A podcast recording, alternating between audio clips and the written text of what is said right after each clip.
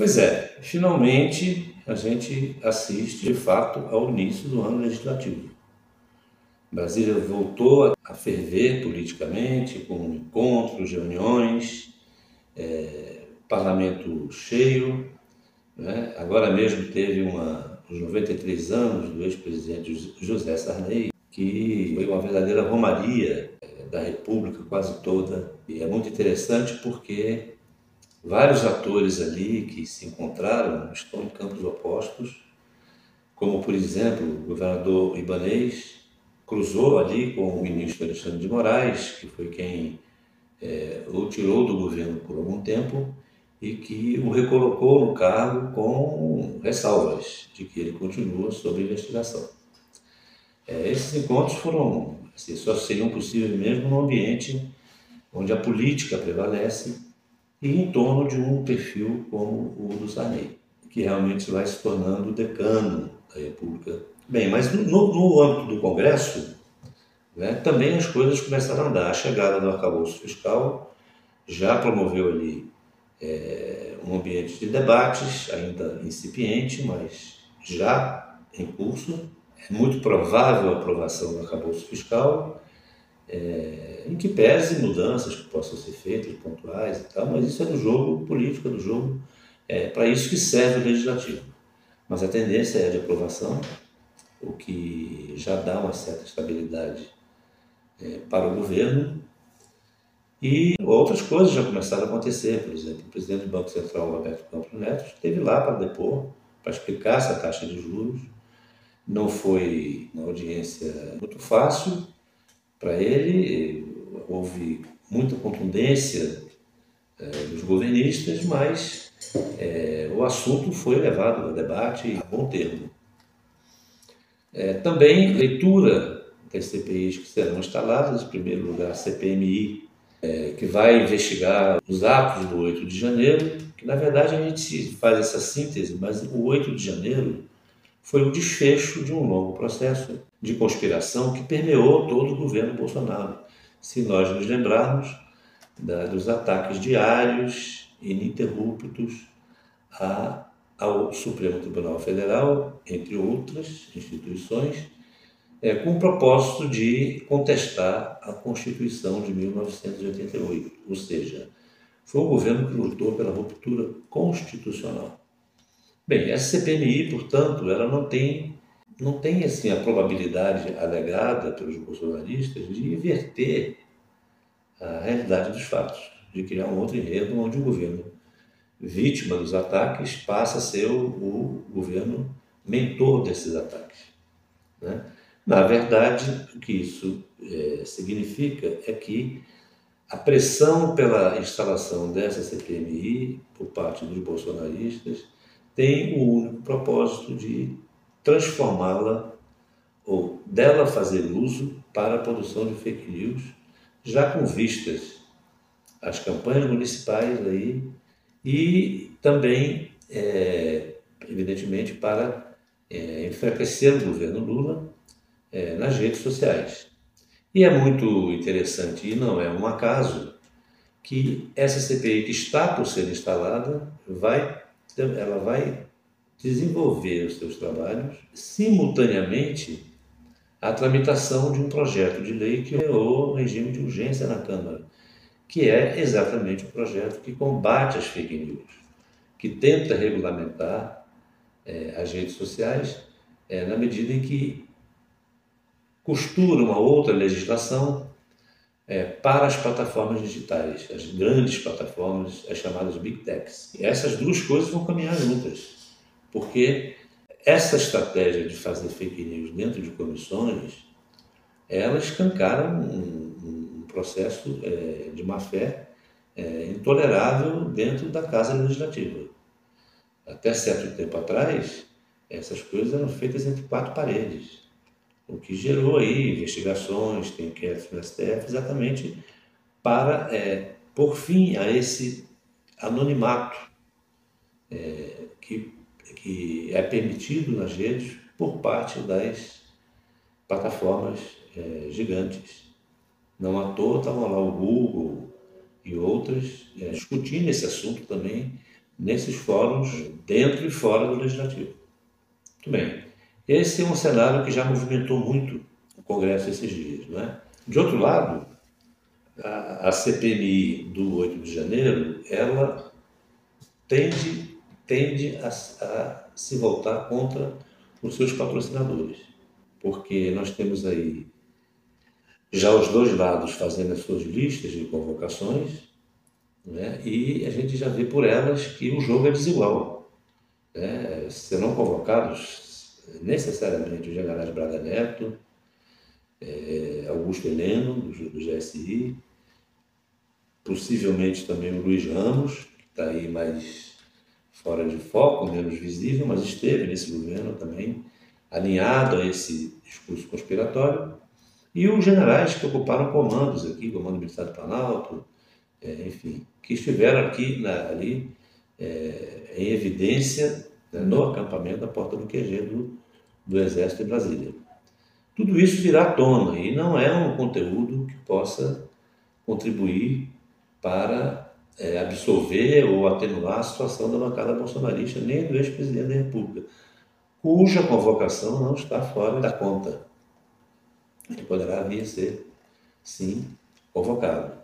E ele já está aí, prestando depoimento na Polícia Federal sobre esse 8 de janeiro, já prestou depoimento um pouco atrás sobre as joias, né?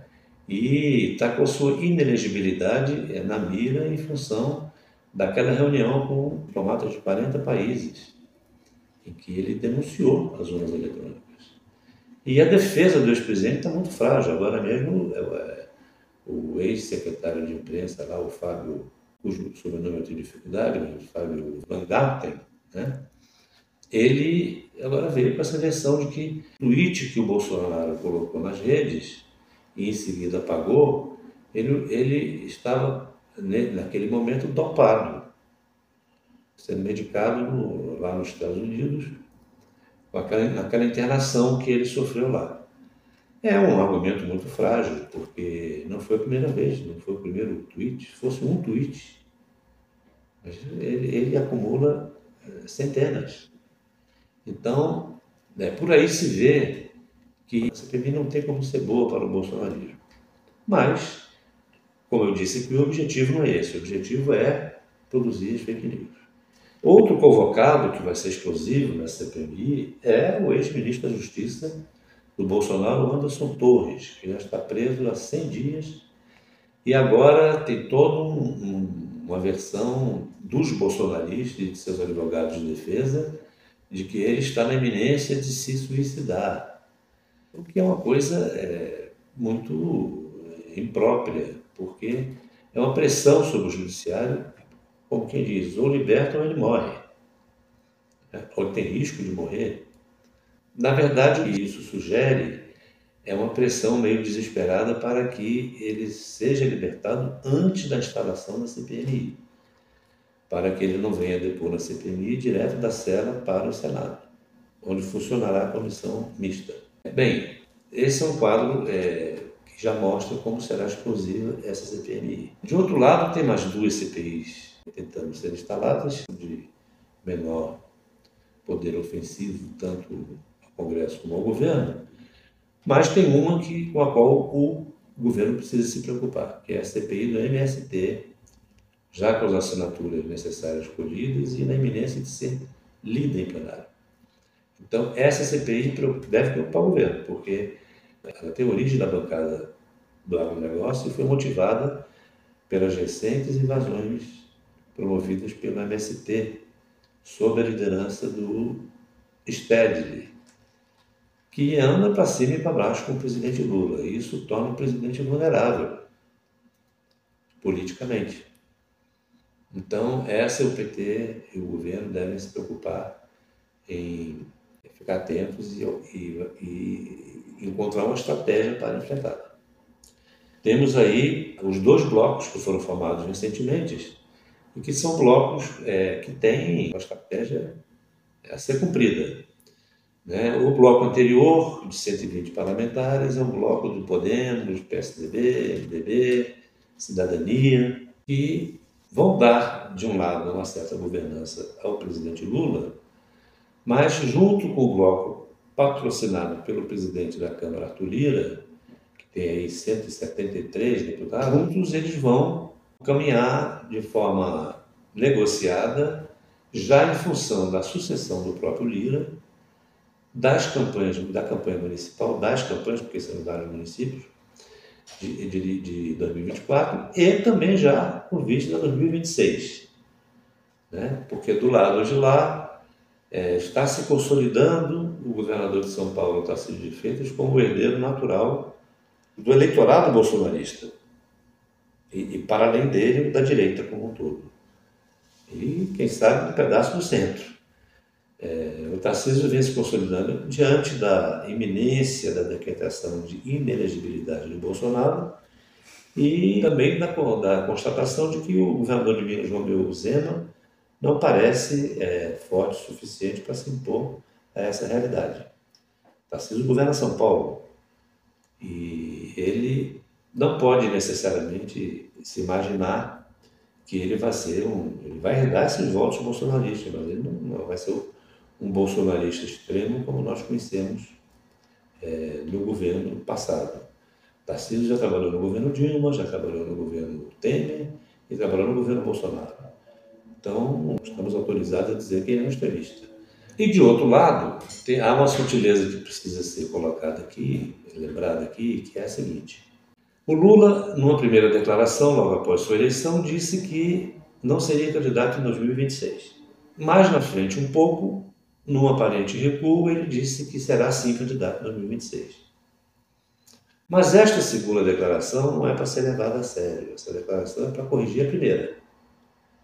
Porque quando ele deu a primeira declaração de que não seria candidato em 2026, ele deflagrou um processo interno pela sua sucessão como candidato. Né? E era preciso conter isso dentro do, do, do ambiente do governo, especialmente do PT, que, como disse o deputado Luiz Falcão, quadro histórico do partido, hoje presidente da CCJ, da Câmara, ele disse que há uma preocupação com, essa, a deflagração desse processo, porque, inclusive, o Alckmin seria, será, necessariamente, ainda que ele não se coloque, ele será lembrado como uma, uma possibilidade. Então, o Lula voltou a dizer, voltou a falar disso, para dizer que será candidato em 2026 para conter essa, esse movimento interno. E como todos os atores políticos sabem disso, eles, todo mundo está se movimentando na convicção de que ele realmente não será o candidato à sua própria sucessão. É, e esses dois blocos é, já trabalham também com esse sentido. Né? O, Lira de garantir a sua, a sua própria sucessão campanha municipal e a sucessão do Lula. É, por quê? Porque esses blocos têm a possibilidade, o poder, se estrategicamente é, atuarem é, em sintonia, de isolar o bolsonarismo e isolar o PT. O isolamento que eu estou falando aqui é um isolamento político. O PT não seria isolado no, no âmbito legislativo, mas no âmbito de uma candidatura de 2026, é, ele já vai ficar com mais dificuldades. Porque tem dentro lá do governo, do governo de aliança, perfis é, muito palatáveis para um país que já cansou dessa polarização que o bolsonarismo insiste em manter, com vários recursos, alguns de baixo nível, é, uma coisa muito dissociada do que o país quer, né? É, enfim, Estima-se que para 2026 é, isso é, já esteja atenuado. Pelo menos as forças políticas vão trabalhar nesse sentido. É, não há a menor dúvida disso. E nas minhas anotações, deixa eu ver se eu esqueci alguma coisa, né? Não, gente, é mais ou menos isso. É, vai ter agora um processo de muita turbulência com a CPMI, com as outras CPIs, mas é do jogo político. Né? É o que se pode dizer agora que a política voltou à rotina de Brasília. É, ainda vai ter dificuldades, obstruções no seu caminho, porque há uma corrente é, relativamente numerosa no Congresso disposta a isso, mas a tendência pela urgência econômica, pela urgência da, da estabilidade política, é, que ela não prospere. Mas ainda vamos ter aí uns percalços.